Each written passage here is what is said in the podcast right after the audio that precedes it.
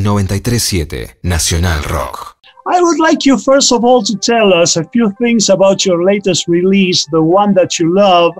How did the inspiration of the song come about? Plus, if you will, something about the lyric itself, which it, with its depiction of a certain uneven relationship and finally, whatever you want to say about the video, which has a lovely country setting, almost like a mini western kind of thing. Yeah, it is a mini western. um, well, I mean, the song was born um, end of last year um, in Mexico, actually, a studio in Mexico. Well, uh, in a in a hotel room, made into a studio in Mexico. Um, I um, you know that it's a, it feels like it's a um it's a mood piece, you know, like um like basically um reflecting my mood at the time in a relationship. You know, I'm I'm kind of um a very uh, mercurial person. I'm uh you know like moody and up and down, and not not so much outwardly, but in my own head, it's like you know it's like a a shitstorm in here, you know. and uh, so, so, I just kind of uh, go with it, and um, it just felt very it was one of those um, songs I think that popped out of my subconscious.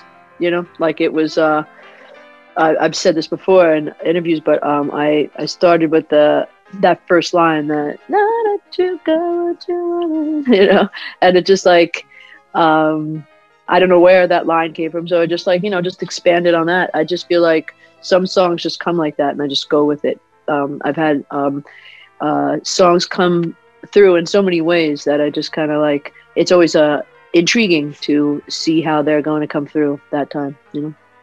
Mm-hmm. I would like now to take you a bit back in time and to ask you when did you first realize that music would become an integral part of your life, not just a hobby or something that you liked, but something much more important, if you will?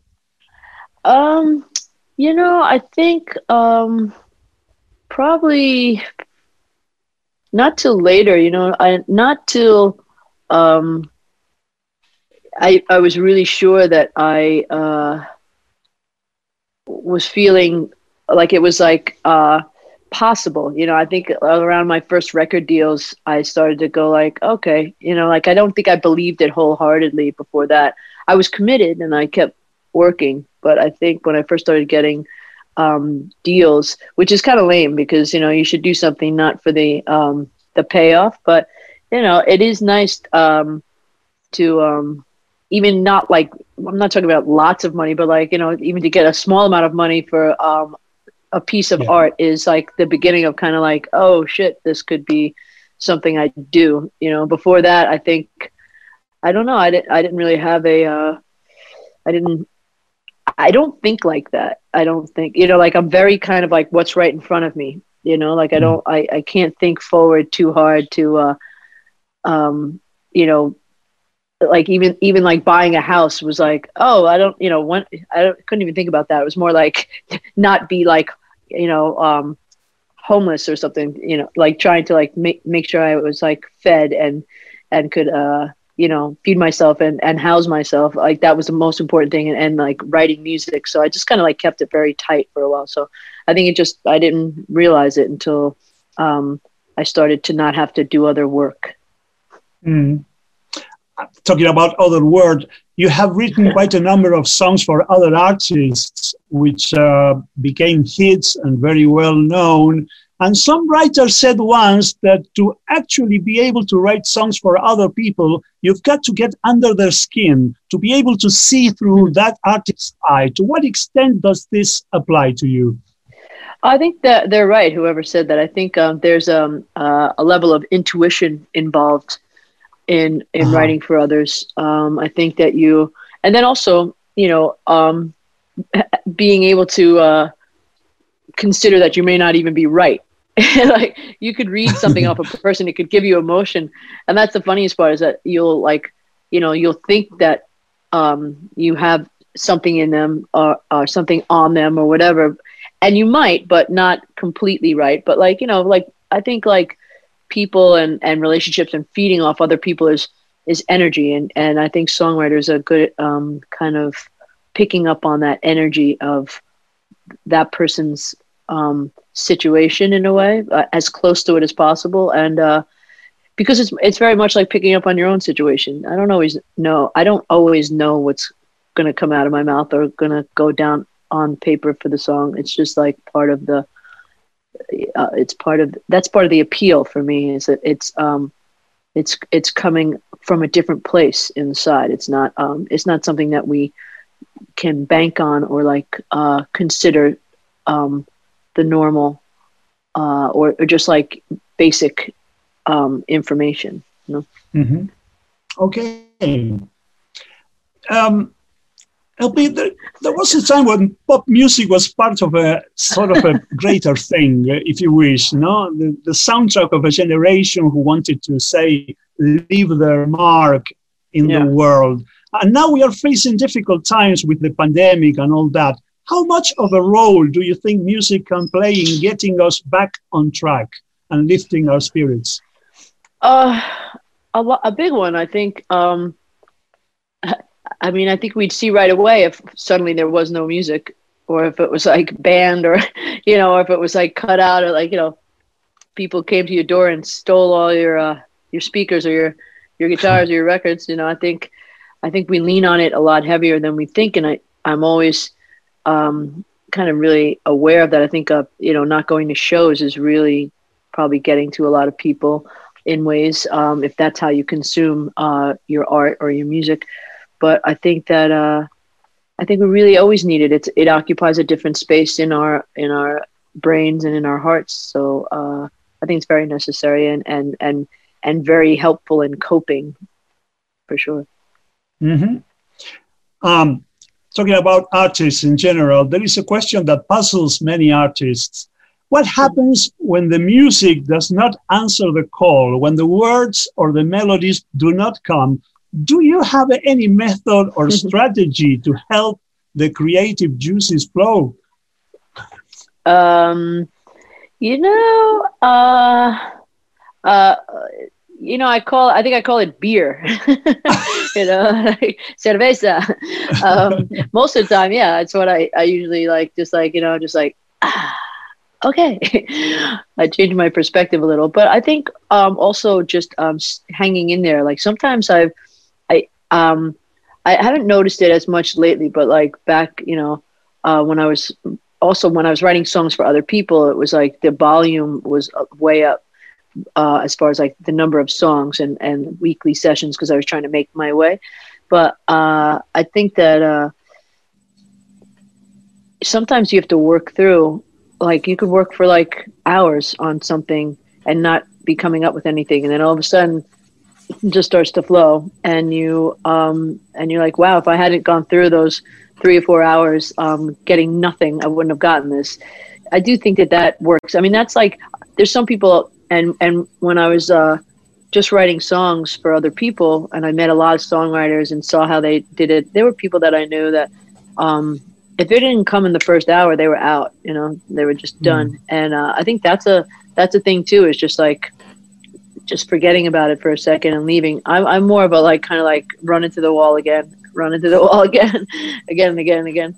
But um, I think that as with anything, you just have to sometimes battle through the uncomfortableness of, of it all and get to the you know get to where something breaks through. And and a lot of people aren't always willing to do that. And that is i think what um, separates the um, the women from the girls as they say you know like the you know the uh, you, you have to go uh, you have to go that extra mile to get to the good stuff Good. Well, the next question is kind of the opposite of the previous one because some artists, when discussing certain songs that became well known, they say that sometimes uh, certain songs sort of appear to the man to be written as if they had had a latent life of their own, just waiting to be written.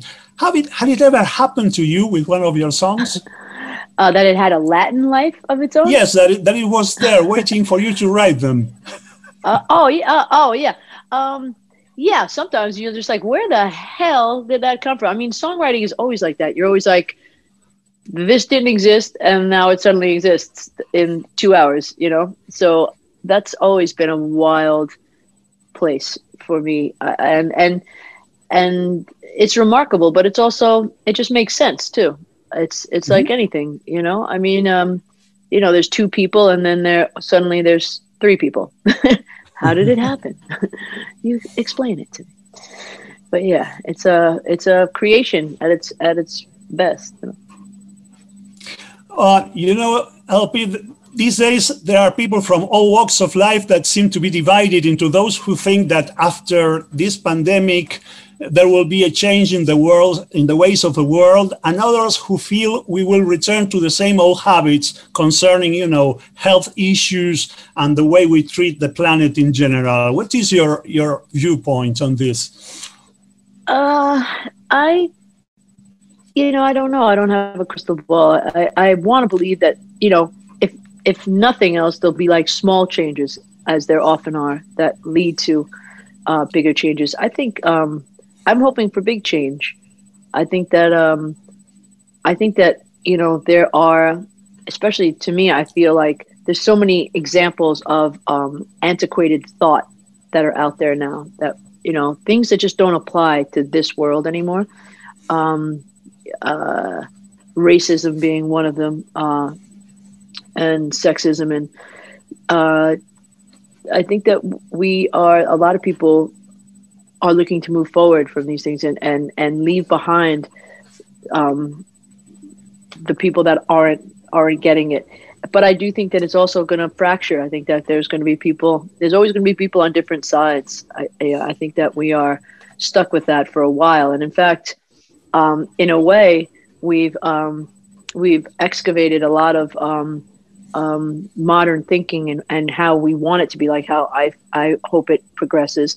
But then there's people, as we can see, you know, just by going to the news for one second, there's people that are on the other side of the fence going, "No, we want it to stay the way it was," and um, and you know, um, I think there's always going to be that, and there's always going to be like people um, kind of polarized on each side. And um, I think if we kind of give way and accept that for a while and try to work on it and not be discouraged to keep going with um, with what we feel is like a more liberating viewpoint, I think that that's half the battle. We just have to stick to it and not feel like all it's like all is not lost and all is not won. It's a continuing just like your life you know like it's continuing um, the efforts and the work it's like it's like uh, exercise we don't go like you know we don't exercise for a week and go like thank god it's over i look great i'm gonna look great forever you know it's just like we have to exercise every day and that's what um, we have to do with our ideal ide- idealism mm. um, we're running out of time, so I have a couple of oh, questions no. left. um, after playing for so many people in many stages, uh, festivals all around the world, and in Moscow doing the the, album, the live album, etc., yeah. how did it feel to do your virtual concert for the Beehive in the Beehive Studios in Los Angeles? Um, lonely. it was very lonely that. in there. Yeah, it was like there were like five cameramen. It's just like yeah, yeah yeah, you know, it's like it was a little, a little boring. no, it was great. I mean, I felt like I could feel people there, and um, you know, around me in the Ethernet, internet, and uh, that was cool. I just think that um, it's something, you know. Even I'm doing this um drive-through uh, dri- drive through. What can I get you? um, a drive-in um, show November 14th, and uh, it's going to be a different, another weird, different type of show. But I think you know, in the future, I'll be like, I remember when we had to do those live streams and and uh, the drive drive-in shows. it's, it's going to be like something you did at the time, and it's timely and it's interesting. I mean, I feel like this year in general, if we get nothing else from this year, we have never been as connected as a planet ever in our lifetimes. It is such a world event. It is the ultimate world event. Mm-hmm. And being a part of it is profound. You know, it's a profound experience. So um, the live stream was a profound experience. The drive-in will be a profound experience. The pandemic is a profound experience, in my opinion, and um, I think I'm gonna just try to take that with me and and all the things that I uh, feel like I've gone through um, inside. So, yeah. Well, we have hopes that one day this will be over. So uh, I would yeah. like to know if you have any immediate plans, any scoop that you can give us for when all this ends and uh, goes back to sort of normal? I mean, the first thing I'm going to do is get on a plane to Argentina and play a show. That's the first thing Fantastic. I'm going to do. no, seriously, I close to it. Um, I'm just uh, you know, I'm um, I'm queued up like everybody. I think for next like spring, summer, and uh, I'm just like looking forward to that. And in the meantime, um, doing as much as I can to uh, prepare and um, getting new music ready and uh, thinking about all the um, my my beautiful fans and, and and people who are are interested in seeing the next moves. so you know, I'm just like trying to um, trying to um, hold tight till that happens. Fantastic. Thank you so very much. Would you, okay, would you like to you. say hello to the people from National Rock and? Of course. Hi, everybody from National Rock. Um, uh, sending love and um, and everything to you until I get to see you in person. And um, thank you so much. 93.7 Nacional Rock.